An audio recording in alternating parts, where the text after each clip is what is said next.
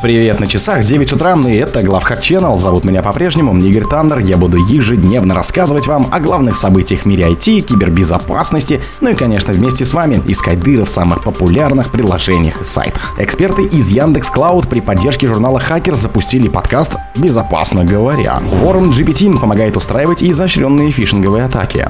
Инфраструктура маркетплейса Genesis продана другим преступникам.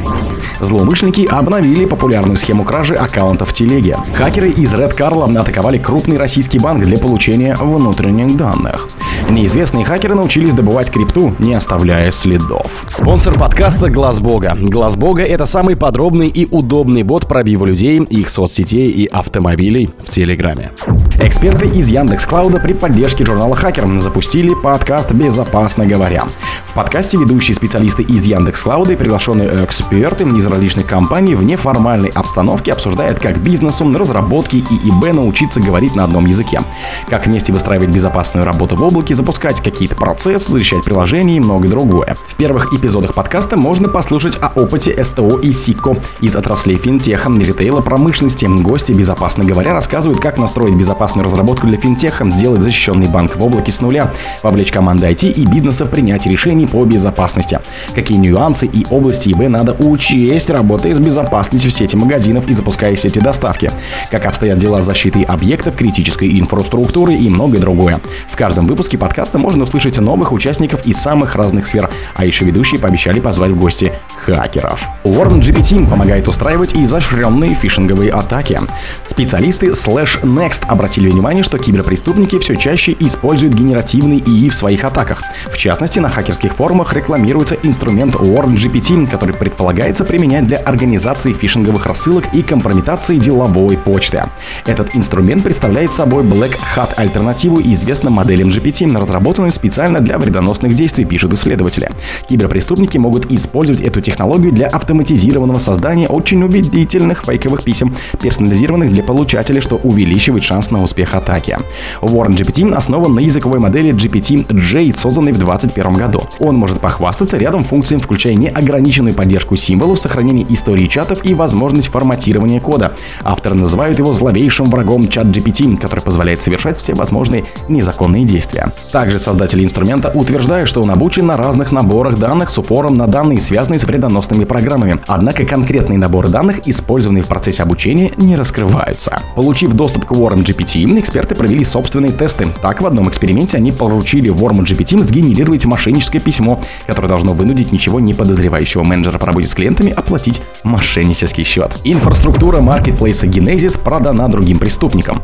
Хакерская группировка, стоящая за Darknet маркетплейсом Genesis, заявила, что платформу продали неназванному покупателю. Интересно, что всего три месяца назад власти США наложили санкции на Genesis Market, конфисковали некоторые из его доменов и утверждали, что получили доступ к бэкэнду. В конце июня на хакерских форумах появилось сразу несколько сообщений о продаже Genesis, написанных аккаунтом Genesis Store, который ранее публиковал посты от лица администрации маркетплейса. Эти сообщения гласили, что продаются все наработки, включая полную базу данных, кроме некоторых деталей клиентской базы, исходные коды, скрипты, а при определенной договоренности даже серверная инфраструктура. На прошлой неделе тот же аккаунт заявил на хак-форуме Exploit, что депозит внесен, маркетплейс продан и будет передан новому владельцу в следующем месяце. Также в сообщении отмечается, что аккаунты на форумах не будут переданы новому владельцу, и он создаст новые, если потребуется. Продажа Genesis происходит спустя всего несколько месяцев после масштабной операции Cookie Monster, в котором принимали участие правоохранительные органы 17 стран мира и которую координировала ФБР. Злоумышленники обновили популярную схему кражи аккаунтов в Телеграме.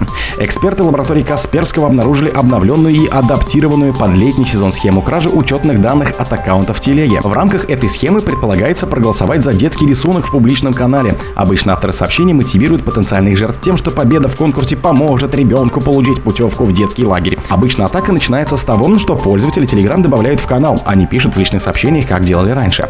В канале злоумышленники размещают сообщения от имени некой женщины, якобы Якобы у ее друзей дочь попала в финал конкурса рисунка и нужно проголосовать за нее, чтобы девочка смогла выиграть путевку в лагерь. Для этого нужно набрать 500 голосов. Эксперт отмечает, что фишинговые сообщения выглядят правдоподобным. Автор даже предлагает связаться с ней в личных сообщениях, если у людей возникнут вопросы. В профиле размещена фотография человека, а не обезличенная картинка. Чтобы проголосовать в конкурсе, нужно перейти по ссылке, которая указана в сообщении. Однако в реальности человек попадает не на страницу с голосованием, а на фишинговый ресурс, который мимикрирует под страницу авторизации в телеге. На нем человека просят ввести номер телефона и код подтверждения. Именно и эти данные нужны злоумышленников для кражи аккаунта. Хакеры из Red Carla атаковали крупный российский банк для получения внутренних данных. Хакерская группировка Red Carl специализируется на коммерческом шпионаже. В мае успешно проникла в инфраструктуру крупного российского банка через компанию-подрядчика. Целью хакеров было получение доступа к корпоративной документации, пишут ведомости со ссылкой на технический отчет. В отчете говорится, что первую попытку хакеры предприняли в ноябре 22-го. Сотрудникам банка, ее название не указывается, разослали фишинговые письма с вредоносными программным обеспечением. Рассылку замаскировали под сообщение популярного маркетплейса с обещанием скидки 25% на все товары. Система безопасности банка тогда смогла обнаружить и заблокировать вредоносные письма до того, как они попали к адресам. В мае 23 года хакеры пошли в атаку на цепочку поставок, то есть решили проникнуть в IT-инфраструктуру банка через сторонних поставщиков, система безопасности которых может быть менее защищенной. Предположительно, новая атака также была произведена через фишинговое письмо, отмечается в отчете. Известные хакеры научились добывать крипту, не оставляя следов.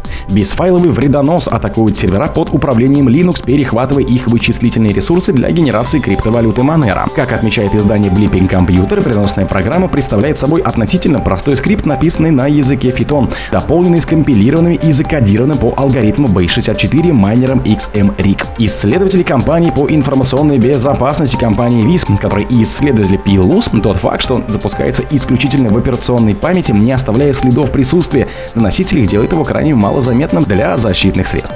Тем не менее, Пулойс был обнаружен. Первые атаки, которые удалось задокументировать экспертами ВИС, случились 22 июня. С тех пор отмечены как минимум 200 атак с использованием этого скрипта. По данным Визам, это первый случай, когда бесфайловый вредонос на базе Python используют для атак на облачные ресурсы. О других событиях, но в это же время не пропустите. У микрофона был Игорь Таннер. Пока.